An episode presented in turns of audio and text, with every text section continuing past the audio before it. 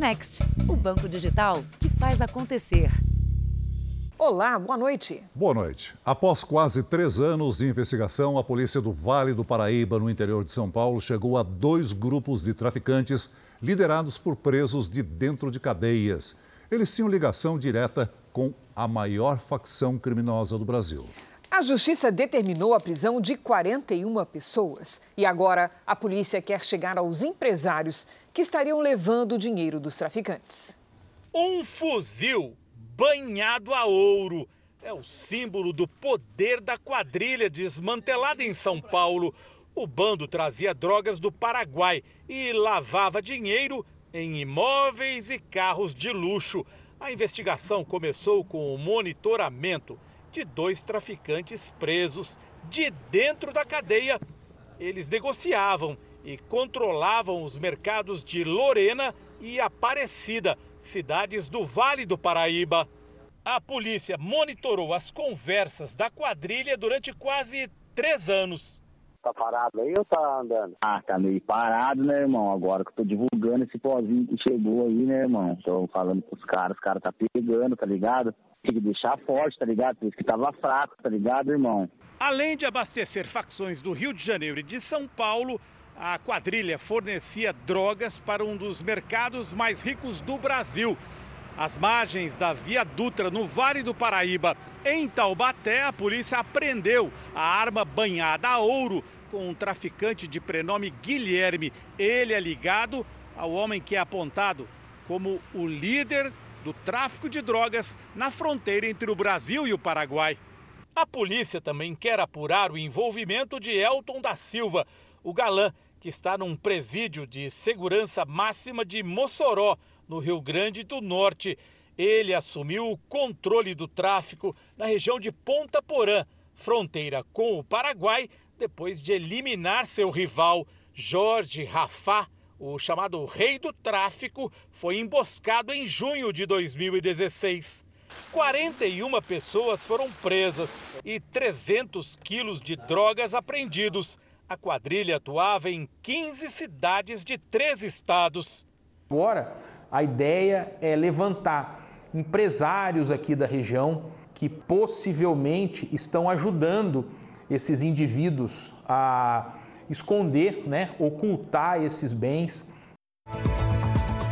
Veja agora outros destaques do dia. Pelo menos cinco pessoas morrem em novo temporal em Petrópolis. Autoridades investigam queda de avião com 132 pessoas a bordo na China. O presidente Bolsonaro sinaliza que General Braga Neto será seu vice. Dólar fecha abaixo de R$ reais pela primeira vez em nove meses. A guerra na Ucrânia. Russos atacam shopping center na capital Kiev. Na série especial, o drama das vítimas de balas perdidas.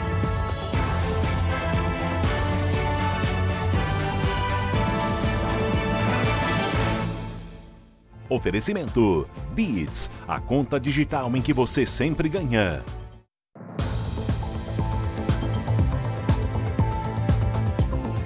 A cidade de Petrópolis voltou a sofrer com mais um temporal que causou deslizamentos e inundações.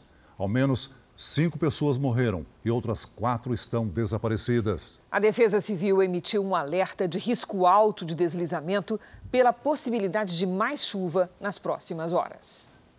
O mesmo morro, um novo temporal, mais mortes. Toca a sirene, a gente fica com medo de não conseguir salvar a pessoa e nem se salvar, né?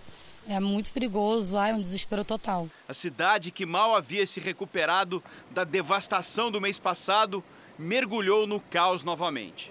São cenas tristes e repetidas. A encosta que desaba e as ruas inundadas. Em uma delas, cruzes colocadas em homenagem às vítimas de fevereiro foram levadas pela nova enxurrada. A lama tomou conta de tudo mais uma vez. No comércio, os prejuízos aumentaram. Coisas são recuperáveis, com muita dificuldade, mas são. Mas nós temos pessoas, amigos, que perderam entes queridos, familiares, e isso nada pode trazer de volta. O governador do Rio voltou a Petrópolis, onde se reuniu com autoridades da cidade. Mais uma chuva histórica aqui e nós queremos mais uma vez aqui como como ente federativo que somos, nos colocar à disposição, Estado e Prefeitura trabalhando juntos mais uma vez para que a gente possa limpar a cidade de novo. Mais de 100 deslizamentos de terra foram registrados neste domingo e pelo menos cinco mortos. Jonathan perdeu a irmã e amigos. A gente vai dar pelo menos um enterro digno, né? Para essas pessoas que estão ali, né? Que é nossos parentes, né? Duas horas da tarde e a sirene toca mais uma vez aqui em Petrópolis. Nós estamos num dos becos do Morro da Oficina. O caminhão da prefeitura avisa para as pessoas saírem imediatamente e buscarem um abrigo do município. Mas Dona Carla insiste em se arriscar. Tem condições de ir para abrigo, é muito difícil. Entendendo? Aí eu prefiro ficar por aqui. Já tirei as crianças, entendendo? Estão num local seguro e nós estamos dormindo aqui a filha não se conforma com a decisão da mãe. Duas vezes a gente tivemos que subir, buscar ela. Ontem ela foi resgatada por corda, por escada, que ela ficou presa na rua do meio, entendeu? Com meus irmãos. Mas ela não quer sair de casa. Ela insiste em ficar dentro de uma casa que ela sabe que está interditada. A guerra na Ucrânia. Pelo menos oito pessoas morreram em um bombardeio no centro de Kiev, a capital do país. O alvo dessa vez foi um shopping. Segundo a Rússia, o local era usado como depósito de armas. Durante a madrugada, as bombas caíram sobre Kiev. Quem estava no local tentou se esconder, mas não havia para onde fugir. O local atingido foi esse shopping, no distrito de Podil. Ao lado do shopping, prédios residenciais e comerciais também foram afetados. Vocês podem perceber que a área está interditada, mas daqui dá para a gente observar estilhaços de destruição por toda parte. O governo russo divulgou imagens do momento do bombardeio. Segundo o Kremlin, o shopping era usado como depósito de armas. Durante a tarde, outra bomba explodiu no local. Segundo o Departamento de Inteligência britânico, as tropas russas avançaram e estão a pelo menos 25 quilômetros da capital da Ucrânia. Hoje, o prefeito de Kiev anunciou o toque de recolher reforçado na cidade a partir dessa segunda-feira, até amanhã de quarta-feira. Agora são histórias de despedida, como a desse rapaz, que aos 15 anos fugiu sozinho de Kiev. A mãe ficou na cidade para cuidar do pai doente o garoto foi para a Polônia em busca de um lugar seguro. Espero voltar. Estou preocupado com meu pai e com minha mãe. Em alguns meses, eu volto para Kiev. Em Kherson, no sul da Ucrânia, as tropas russas usaram granadas de efeito moral e atiraram para dispersar uma manifestação. A cidade está ocupada pelos russos, mas os moradores não se entregam. Mesmo com as imagens, Moscou nega ter atacado civis. É uma guerra onde inocentes são os alvos. Um levantamento mostrou que mais de 150 crianças morreram desde o início da invasão russa ao país. Mas Olga, de 27 anos, conseguiu salvar o filho. Quando as bombas começaram a explodir, ela usou o corpo para proteger a criança. A mãe ficou com muitos ferimentos, mas o bebê foi salvo. Vamos esperar que o pior fique para trás e tentar levar a vida de uma forma positiva, diz o pai. A Justiça da Rússia aceitou um pedido do Ministério Público para proibir de vez o Facebook e o Instagram no país. A empresa Meta, dona das duas redes sociais, é acusada de extremista. A medida tem sido vista como mais uma tentativa de controlar o acesso dos russos à informação, principalmente notícias sobre a guerra na Ucrânia. No começo do mês, os órgãos reguladores do país já haviam bloqueado as duas redes sociais após permitirem publicações que teriam incitado a violência contra o presidente russo Vladimir Putin. A empresa Meta não comentou a decisão de hoje. Ainda nessa edição, nós voltamos com mais notícias sobre a guerra na Ucrânia. Veja a seguir: vídeo registra queda de Boeing com 132 pessoas a bordo na China. E na série especial, o drama das vítimas de balas perdidas e a dificuldade da polícia para desvendar esse tipo de crime.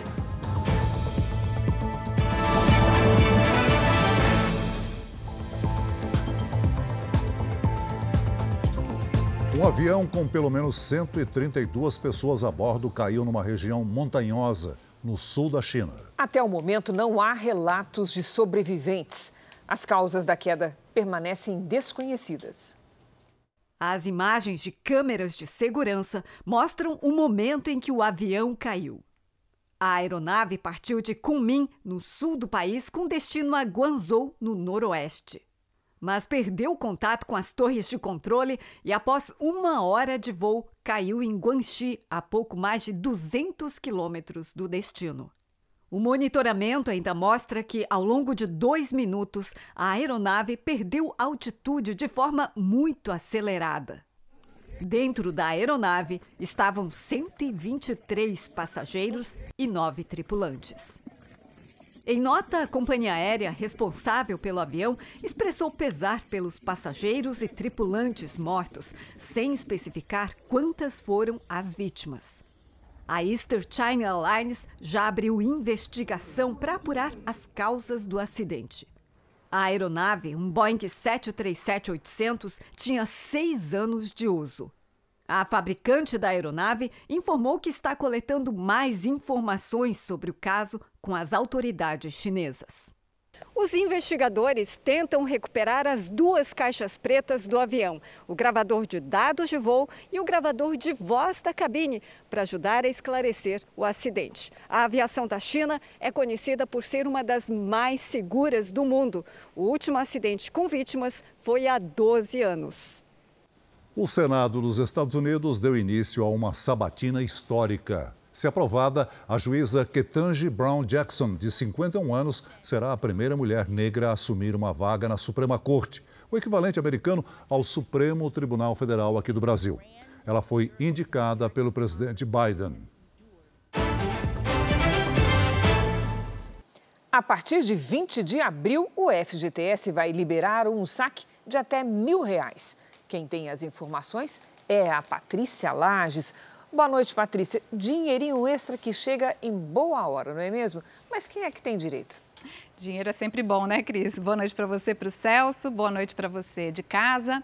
Terão direito ao saque todas as pessoas que têm fundo de garantia, tanto em contas ativas como em inativas. A conta ativa é a que está vinculada ao emprego atual e as inativas vinculadas a empregos anteriores, onde não houve o saque. Essa medida faz parte do programa Renda e Oportunidade do governo federal para estimular a economia e o emprego. De acordo com informações da Caixa, 42 milhões de brasileiros serão beneficiados e o valor total dos saques pode chegar a 30 bilhões de reais não é preciso fazer a solicitação do valor. O dinheiro vai direto para a conta do Caixa Tem. Mesmo quem não tem essa conta, a Caixa vai abrir automaticamente para cada trabalhador.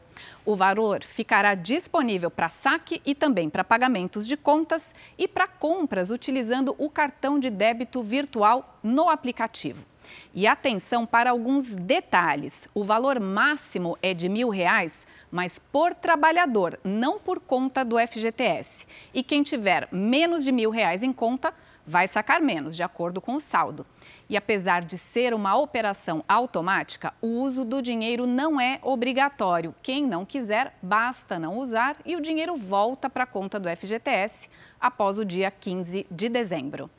Olha, para quem tem dívida, é bem uma ajuda boa essa. Chega em boa hora também esse dinheiro, não é? Agora, Verdade. tem que observar bem o cronograma de, de entrega, de possibilidade de acesso, não é isso? Exatamente. Tem um calendário de pagamento, sim, Cris. E olha, com a alta na inadimplência, muitos credores estão oferecendo descontos nos juros. E esse é um ótimo momento para negociar esse calendário de pagamentos começará pelos nascidos em janeiro, que já receberão em 20 de abril. Depois vem os nascidos em fevereiro, março e assim por diante. Você pode consultar o calendário completo no r7.com/economize. Cris. Obrigada, Pati. Veja a seguir o cerco à cidade ucraniana que não aceitou se render aos russos.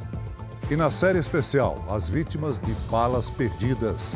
No ano passado, apenas no Rio de Janeiro, mais de mil pessoas foram feridas em tiroteios.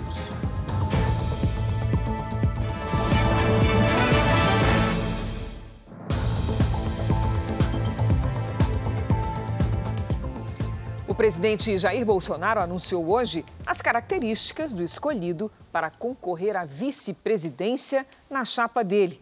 E com isso, indicou que o favorito é o ministro da Defesa, Braga Neto. O presidente também afirmou que espera uma posição do Tribunal Superior Eleitoral para definir se retira os impostos federais que incidem sobre o preço da gasolina. A Advocacia Geral da União fez uma consulta ao Tribunal Superior Eleitoral para saber se uma possível redução dos impostos federais sobre a gasolina seria enquadrada como crime eleitoral. Isso porque a legislação proíbe o governo de conceder novos benefícios em ano de eleição. Os ministros do TSE vão discutir o assunto na sessão de amanhã. O governo vê na isenção do imposto uma alternativa para reduzir o valor da gasolina. Olha só, nós zeramos aqui, já tínhamos zerado do gás de cozinha o ano passado, zeramos o imposto federal do diesel. Lamentavelmente não chegou na ponta da linha.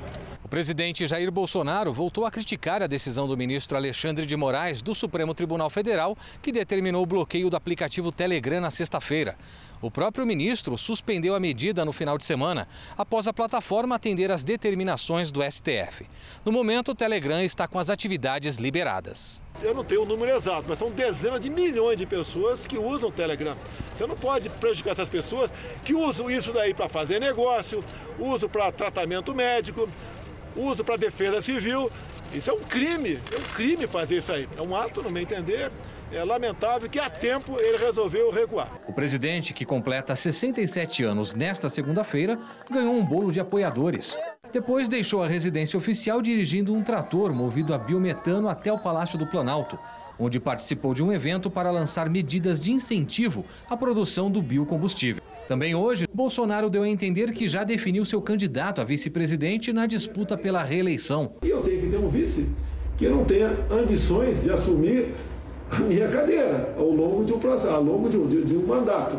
Por isso, né, eu posso adiantar para vocês, né, hoje em dia, é, por coincidência, o vice é de Minas Gerais, mas não quero adiantar o nome dele. Entre os cotados, o mineiro é o ministro da Defesa, general Braga Neto. Segundo fontes do governo, o anúncio oficial será feito no domingo, quando será lançada a pré-campanha de Bolsonaro. No Acre, 1.500 famílias foram atingidas pelas cheias dos rios desde o começo do ano. Oito cidades estão em situação de alerta.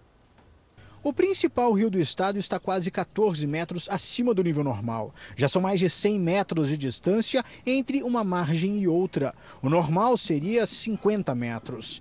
Segundo a Defesa Civil, uma das maiores cheias já registradas nos últimos 10 anos. Neste ponto da cidade, a gente consegue ter noção do quanto o nível da água subiu. Aqui mesmo, por exemplo, a gente nem consegue mais ver o barranco. Sem contar que lá do outro lado da margem, aquelas casas todas estão em estado de alerta. Por causa da cheia, os moradores estão agora a menos de 5 metros do rio. Tatiana conhece bem os transtornos causados pela cheia do rio. A casa alaga todos os anos. Já perdeu vários móveis. Se a gente não levantar as coisas, não subir as coisas, a gente perde tudo. Eu já perdi cama, já perdi guarda-roupa, já perdi um bocado de coisa. Até roupas eu já perdi. De acordo com a Defesa Civil, oito das 27 cidades do estado estão em situação de alerta. Do começo do ano até agora, cerca de 1.500 famílias foram atingidas pelas cheias dos rios. De três em três horas nós estamos fazendo mapa hidrológico, verificando o local onde está chovendo, o que com mais, mais forte, vendo a subida do rio Acre nas suas cabeceiras, vendo os afluentes do rio Acre. Isso nos dá uma antecipação ao desastre para podermos preparar tudo que é preciso para o socorro e para a resposta de todas as famílias. Depois dos fortes temporais do fim de semana, a segunda-feira começou com a chuva mais leve. Hora da gente conversar com a Lidiane Sayuri. Lid, será que a chuva vai amainar? A gente está super preocupado com Petrópolis, principalmente. Verdade, Cris. Olha, o risco diminui, mas ainda existe, viu? Boa noite para você, Celso, para todo mundo que nos acompanha. Temos muitas nuvens no sudeste e pode chover fraco a qualquer hora.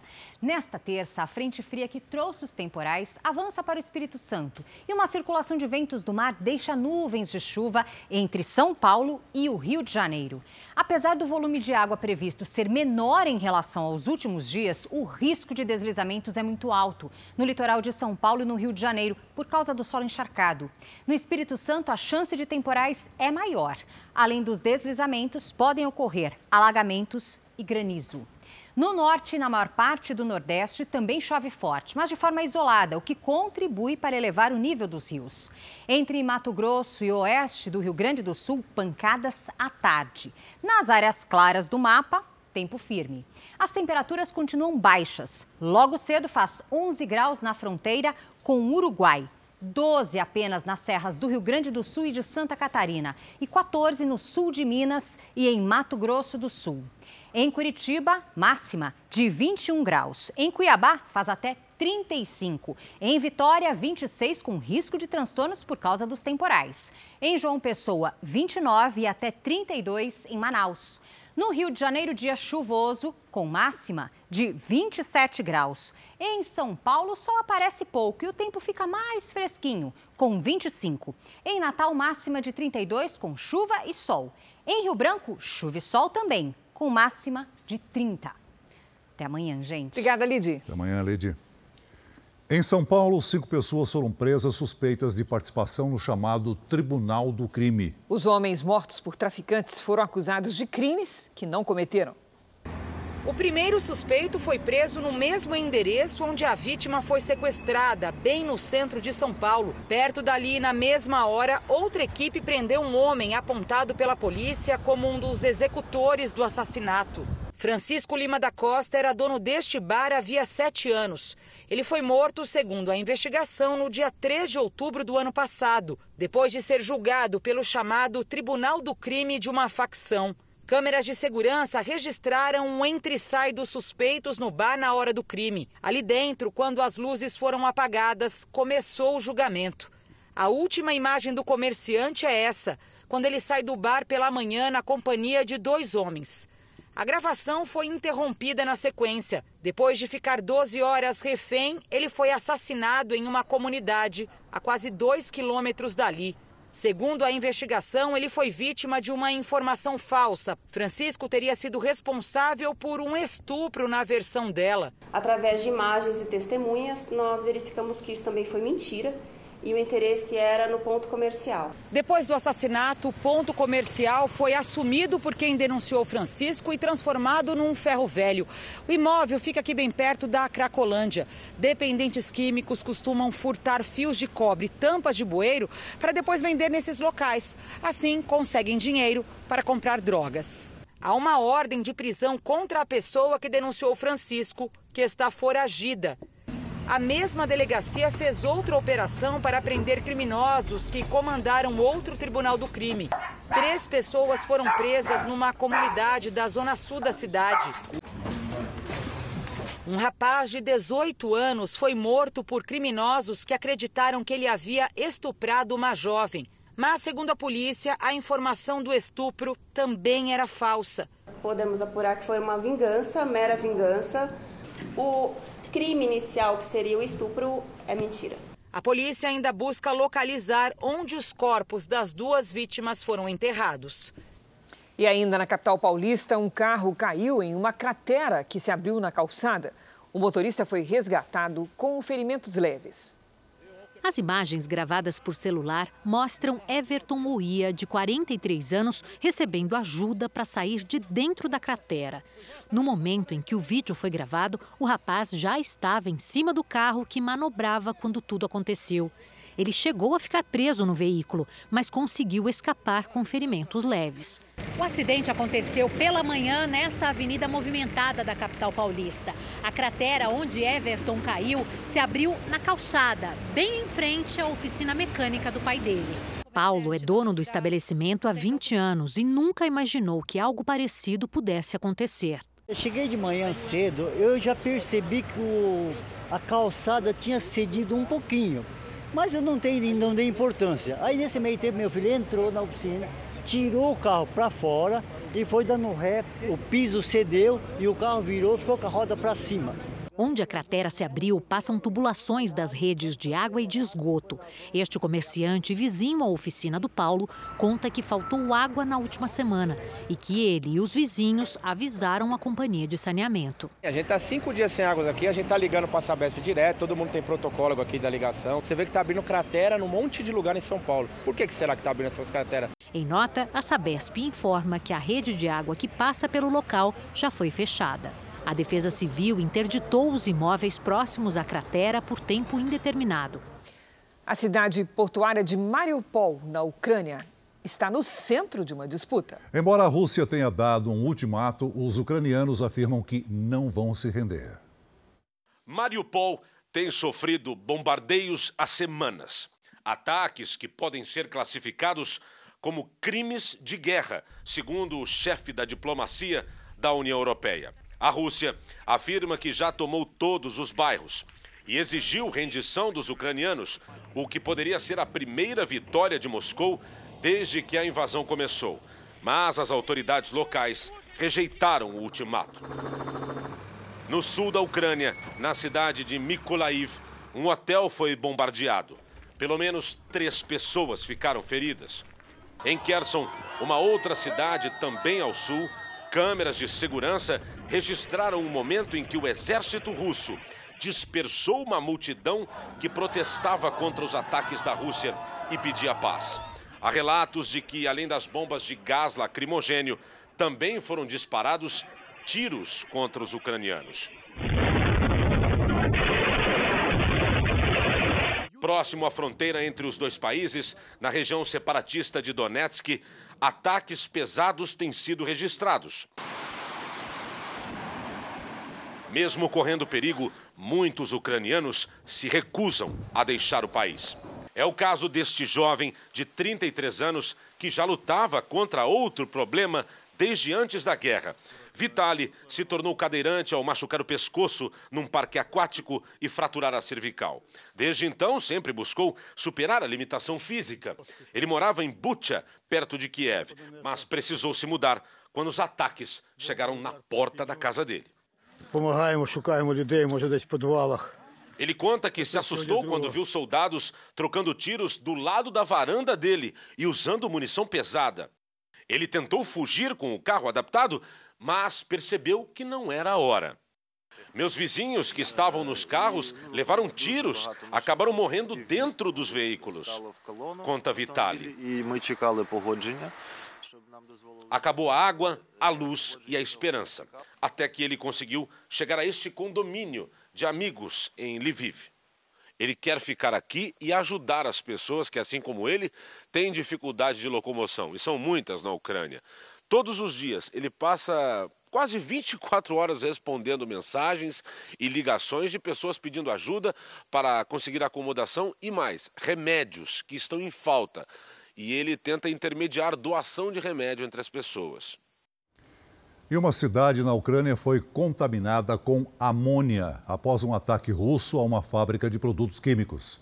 Autoridades da cidade de Sumi, leste do país, confirmaram que uma ampla área foi afetada. O vazamento, que já foi contido, se espalhou por dois quilômetros e meio. Durante o ataque, um funcionário da fábrica de produtos químicos acabou ferido. 260 mil pessoas vivem na cidade que tem sido alvo de bombardeios russos. O presidente americano Joe Biden deve ir à Europa nesta semana para reuniões sobre a guerra no leste europeu. Na sexta, ele planeja visitar a Polônia, país vizinho à Ucrânia. Será a primeira viagem do presidente americano à Europa desde o início do conflito. Joe Biden segue em busca de apoio internacional para a crise instalada na Ucrânia, a maior desde a Segunda Guerra Mundial, segundo a Organização das Nações Unidas. Na semana passada, ele assinou um projeto de lei que autoriza o envio de 13 bilhões de dólares, mais de 64 bilhões de reais em ajuda militar e humanitária ao país. Mais de 3 milhões e 200 mil refugiados deixaram a Ucrânia e pelo menos 2 milhões buscaram asilo na Polônia. Joe Biden vai chegar à Polônia com o resultado de reuniões importantes. Um dia antes, em Bruxelas, está prevista uma cúpula de emergência de aliados da OTAN, aliança militar que reúne Estados Unidos e outras 29 nações, além de encontros com líderes da União Europeia. O presidente acredita na diplomacia cara a cara, disse a porta-voz do governo americano, e completou: Enquanto ele estiver lá, o objetivo é encontrar pessoalmente com os parceiros europeus e avaliar a nossa posição neste momento do conflito. Em Brasília, o embaixador da Rússia no Brasil, Alexei Labetsky, acredita que a guerra na Ucrânia terminará quando as exigências russas forem atendidas. Estamos negociando, mas a nossa tarefa é denazificar, demilitarizar e deixar que esse território seja criado nem por ucranianos, nem por russos. Eu estou convencido que a operação será finalizada só quando esses objetivos serão atingidos. A Igreja Universal realiza mais uma ação social, dessa vez para apoiar os refugiados da guerra na Ucrânia. Caminhões com ajuda humanitária saíram das duas principais cidades portuguesas para levar alimentos e esperança a milhares de famílias que tiveram de abandonar o país natal e fugir para a Polônia. É neste armazém em Lisboa que se tem a dimensão da solidariedade dos portugueses. Em apenas duas semanas, foram arrecadadas cerca de 48 toneladas de alimentos: arroz, sal, óleo, leite. Eles vieram de pessoas que ficaram sensibilizadas com a história de milhares de famílias que tiveram que deixar suas casas por causa da guerra itens básicos que se tornaram essenciais numa situação em que o futuro é incerto. A mobilização em todo o país foi intensa. Nós tivemos a participação não só de membros da Universal, mas até pessoas que não fazem parte, mas que estão vivendo esse momento que os refugiados ucranianos têm vivido. Então as pessoas têm sentido na pele o drama que todos eles estão vivendo neste momento. Os caminhões vão percorrer mais de 3 mil quilômetros. O destino final, Varsóvia, capital da Polônia, país que faz fronteira com a Ucrânia e que recebe a maior parte dos ucranianos que deixaram o país em guerra em busca de segurança. Um outro carregamento saiu do Porto, segunda maior cidade de Portugal. Os veículos vão cruzar cinco países da Europa eles saem de Portugal, passam por Espanha, França e Alemanha até chegar à Polônia. Mais um caminhão com doações da Igreja Universal de outros países europeus parte da França e segue para Moldávia e Romênia. A Igreja Universal está sempre presente quando alguma parte do mundo precisa de socorro. Em 2021, a cada 25 segundos, alguém no planeta recebeu ajuda humanitária das pessoas ligadas a esse trabalho voluntário. 1 milhão e 300 mil ações sociais realizadas ao longo de um ano, em 116 países. Foi assim no pior momento da pandemia, quando a população de rua cresceu e precisou de apoio. Na Bahia, o evento chamado Driblando a Fome reuniu mais de 27 mil pessoas no estádio Pituaçu, em Salvador. O ex-jogador Romário esteve presente. Com as 50 toneladas de alimentos, foi possível montar 5 mil cestas básicas para ajudar famílias pobres. A Igreja Universal, através do Unisocial, que é um braço da Igreja Universal, está fazendo esse trabalho em todos os, os estados para fazer essa distribuição de alimentos, que é uma distribuição é, para aquelas pessoas mais carentes, instituições carentes, e para nós é uma alegria muito grande estar aqui. Um encontro com todas as religiões. O Unisocial é um dos 17 programas mantidos pela Igreja Universal que já beneficiou quase 10 milhões de pessoas no último ano. As iniciativas contaram com quase 500 mil voluntários no mundo inteiro. Pessoas que doaram não só alimentos, mas tempo e dedicação. Na guerra da Ucrânia, essa corrente de solidariedade se fortaleceu. E nesse trabalho não há descanso enquanto o outro estiver precisando. No mês que vem, mais doações estão programadas para ajudar milhares de refugiados. Nós sabemos que não teremos condições de dar assistência a essas milhões de pessoas mas se pudermos ajudar algumas milhares, eu creio que isso já fará uma grande diferença. A Rússia mantém os ataques, mas a resistência ucraniana impede novos avanços. Vamos ver a situação no mapa com a Giovana Arizardo. Boa noite, Giovana. Cris, Celso, boa noite a vocês, a todos. A Ucrânia rejeitou o pedido da Rússia para entregar a cidade de Mariupol. E por que ela é tão importante? Mariupol fica ao sul, no litoral do Mar de Azov, e se tomada, os russos criam um corredor por terra. Veja que é esse trecho que falta para completar a área vermelha já dominada, que começa na Crimeia e segue até os territórios independentes pró-Rússia. E há navios posicionados aqui no Mar de Azov que transportam tanques, o que permitiria a entrada de mais tropas. E Mariupol tem o maior porto dessa região, o que bloquearia o abastecimento do país, com prejuízos para toda a economia. Hoje, 21 ônibus conseguiram deixar a cidade, levando famílias para áreas seguras dentro da Ucrânia. O Conselho Municipal denunciou que os moradores estariam sendo levados para a Rússia à força. O governo russo nega. Além de Mariupol, a região de Kiev continua sob forte ataque. Em Rivin, a 300 quilômetros, mísseis atingiram campo de treinamento militar. Segundo a ONU, 6 milhões e meio de pessoas estão desalojadas na Ucrânia. Cris e Celso. Obrigada, Giovana. E aqui no Brasil, o dólar comercial encerrou o dia abaixo dos R$ reais pela primeira vez em quase nove meses. A moeda americana encerrou vendida a R$ 4,94. A queda foi de 1,42%. A valorização do real em relação ao dólar, segundo especialistas, tem como um dos motivos a alta nos juros aqui no país. Isso porque juros mais altos atraem mais investimentos estrangeiros e com a entrada desses investimentos, o real é que ganha força. Agora o futebol. No Campeonato Carioca, o Flamengo venceu o Vasco e agora espera a definição do adversário para a final. E no Paulistão, a rodada definiu os confrontos das quartas de final. Dono da melhor campanha e o único time ainda invicto no Paulistão, o Palmeiras foi a Bragança Paulista e arrancou um empate contra os donos da casa, que saíram na frente com o Elinho. Daverson de pênalti deixou tudo igual. Os dois times estão garantidos na próxima fase. Na quarta-feira, o Palmeiras recebe o Ituano e o Bragantino enfrenta o Santo André. Já o Corinthians teve dificuldades para vencer o Novo Horizontino. O único gol da partida foi marcado por Roger Guedes. O Timão volta a jogar na quinta-feira contra o Guarani. As quartas de final do Paulistão começam amanhã com o jogo entre São Paulo e São Bernardo no Morumbi. Atual campeão, o tricolor vai em busca do bicampeonato, título que conquistou pela última vez há 30 anos. O nosso pensamento é o São Bernardo. Essa é a nossa decisão e contra eles nós temos que fazer o nosso impor o nosso o nosso ritmo e fazer jus ao nosso favoritismo que estamos jogando em casa. Né?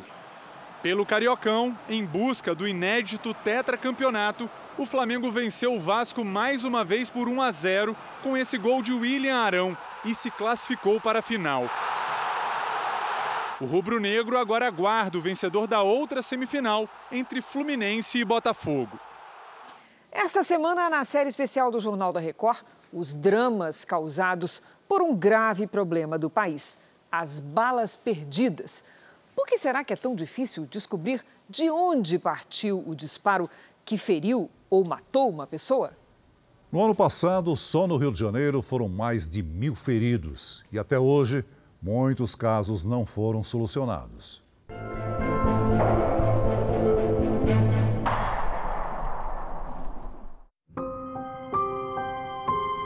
Eu levei um tiro quando estava na pracinha.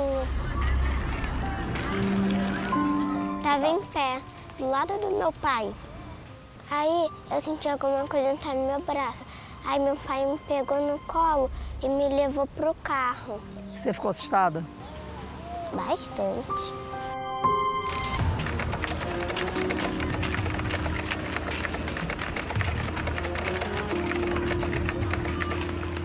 Minha mãe foi chamar minha avó e eu levei o tiro. Eu entrei em desespero porque a palavra tiro ela remete medo, né, gente, né? São muitos poucos casos e muito pouco mesmo que a gente vê um final feliz como o da Manu.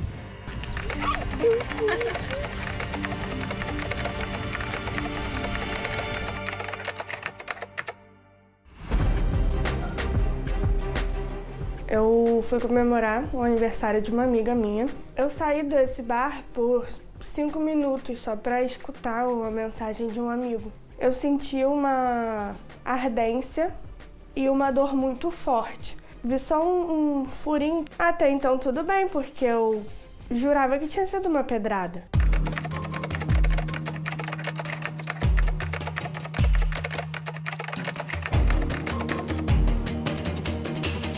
Começou a passar um, um filme na vida. Eu ainda não fiz nada do que eu queria fazer. Foi de longe a pior sensação que eu já senti na vida.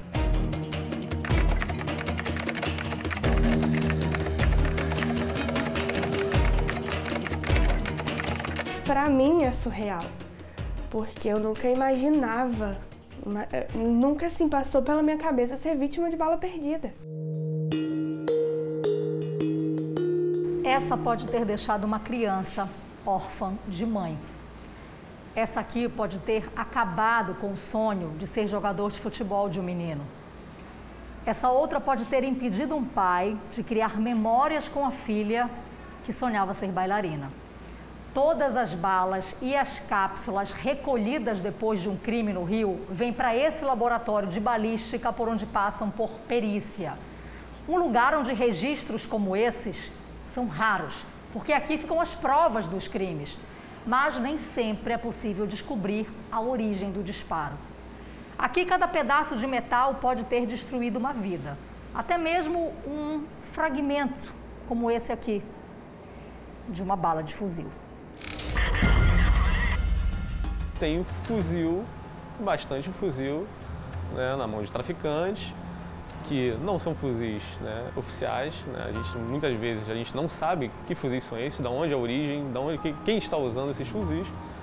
Então isso dificulta ainda mais né, você determinar uh, de que arma saiu esse projeto.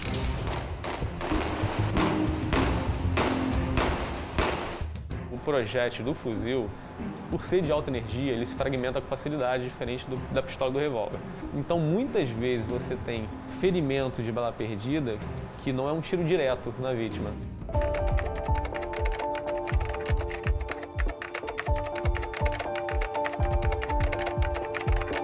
No caso das balas perdidas, encontrar quem apertou o gatilho é uma tarefa complexa que não depende só do trabalho de investigação. Desvendar esse tipo de crime ainda é um desafio para a polícia e para os peritos. Rio de Janeiro tem muitos complicadores, né? É, lugares onde você não tem acesso, não tem câmeras, não consegue entrar em lugares que são conflagrados.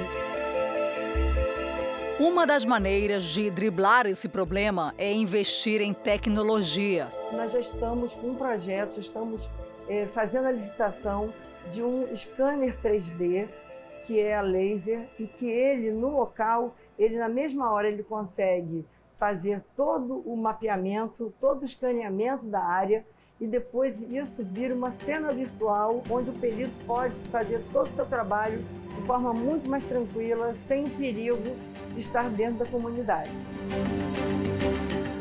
Nós saberemos que estamos no caminho certo quando não, não houver mais dúvida se o tiro partiu de um criminoso ou se partiu da polícia, porque a polícia tem que ter superioridade de método e agir com alto padrão de legalidade e de legitimidade, ou seja, de autorização e consentimento da sociedade.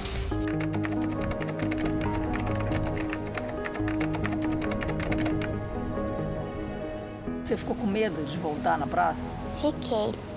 Eu até vim na praça mas eu não queria entrar lá na quadra. Você quer voltar a andar de patins? Quero. Naquela quadra? Na quadra não. Estreia amanhã às nove da noite a nova superprodução da Record TV, Reis. Um dos temas que serão mostrados é a instalação do tabernáculo na Terra Prometida, depois de uma peregrinação de 40 anos pelo deserto. O tabernáculo era uma grande tenda que guardava itens importantes para os israelitas, como as tábuas dos Dez Mandamentos. Um templo que atravessa o deserto até chegar à Terra Prometida. Neste lugar se construiu o tabernáculo. Neste lugar foi construído o tabernáculo. O tabernáculo se torna o santuário portátil que o povo teve durante todos os 40 anos no deserto. Eles tinham como um pequeno santuário. Um pequeno santuário. O chamado tabernáculo foi fixado na cidade de Siló. Há mais de 3 mil anos, para os israelitas, a enorme tenda era o espaço sagrado de comunicação entre Deus e os homens. E quando o povo se estabelece em Israel, Josué constrói um altar para agradecer a Deus. E depois, nesse lugar, ele fixa o santuário, o tabernáculo do povo de Israel. Dentro do tabernáculo, cada elemento era sagrado e tinha um significado. Na área conhecida como Santo dos Santos, era guardada a famosa Arca da Aliança. Dentro dela havia itens preciosos, como as tábuas da lei, os dez mandamentos recebidos por Moisés. No tabernáculo eram feitas as orações e os sacrifícios eh, do povo de Israel. E bem aqui onde nós estamos sentados, o povo muitas vezes sentava e preparava as ofertas para serem entregues aqui ao nosso lado. Dentre as tribos de Israel, a tribo de Levi fora aquela escolhida por Deus para ficar a cargo dos cuidados do tabernáculo, ou seja, eram os levitas que cuidavam da limpeza, dos sacrifícios, dos elementos do ritual do santuário, e dentre esses havia também um destaque para os descendentes diretos de Arão, irmão de Moisés, que foi o primeiro sumo sacerdote. Portanto, os descendentes de Arão deveriam ser os levitas e sacerdotes que ficavam a cargo do ritual do santuário ou do ritual do tabernáculo. Sei que não somos perfeitos, mas somos da linhagem de Arão. Portanto, a maior autoridade da nação. Os levitas faziam todo o trabalho ligado ao tabernáculo. Já os sacerdotes eram os únicos que podiam entrar no templo para oferecer sacrifícios. Eles também abençoavam o povo, carregavam a arca da aliança e recebiam parte das ofertas para o próprio sustento, sempre liderados pelo sumo sacerdote. Depois que Josué ele conquista a terra prometida, então ele coloca ali, ele escolhe Siló para ser o local de referência espiritual. Então o tabernáculo ele é construído em Siló, aonde está a Arca da Aliança. E depois da morte de Josué, o período que antecede os reis de Israel, o primeiro rei Saul e depois Davi, então nós vamos passar por um período de juízes. Um costume que será retratado na nova superprodução da Record TV. Na série Reis a Decepção, Eli é o sumo sacerdote de Israel e também o juiz, uma liderança política e espiritual. Eli era o grande responsável, mas no período em que foi juiz e sumo sacerdote, Israel vivia uma grande estabilidade moral e espiritual. Infelizmente, a postura de Eli contribuirá para o declínio de Israel. Os filhos dele trabalham no tabernáculo, mas deixam a ganância dominar e guiar suas atitudes. Eles são dois exemplos a não se seguir. Eles acham que, por serem filhos de Eli, o juiz e o sumo sacerdote de Israel podem fazer o que quiserem. E pela posição de destaque que ocupam por conta do que o pai faz, eles agem como bem entendem, e é aí que eles cometem muitos erros e atitudes maldosas, sempre pensando que ficarão impunes. A nova superprodução da Record TV vai mostrar a importância do tabernáculo naquela época, a vida de juízes como Eli e por que atitudes corruptas provocaram uma grande decepção há mais de 3 mil anos. Deus queria governar Israel, mas o povo reclamava. A superprodução Reis estreia amanhã às 9 da noite. Você não pode perder. Então eu reforço o convite. A série Reis estreia amanhã, às nove da noite, aqui na tela da Record TV. O Jornal da Record termina aqui. Outras notícias na edição da meia-noite e meia do Jornal da Record. Fique agora com a Bíblia. Episódio de hoje: Derrota em Ai. A gente se vê amanhã. Até lá. Boa noite.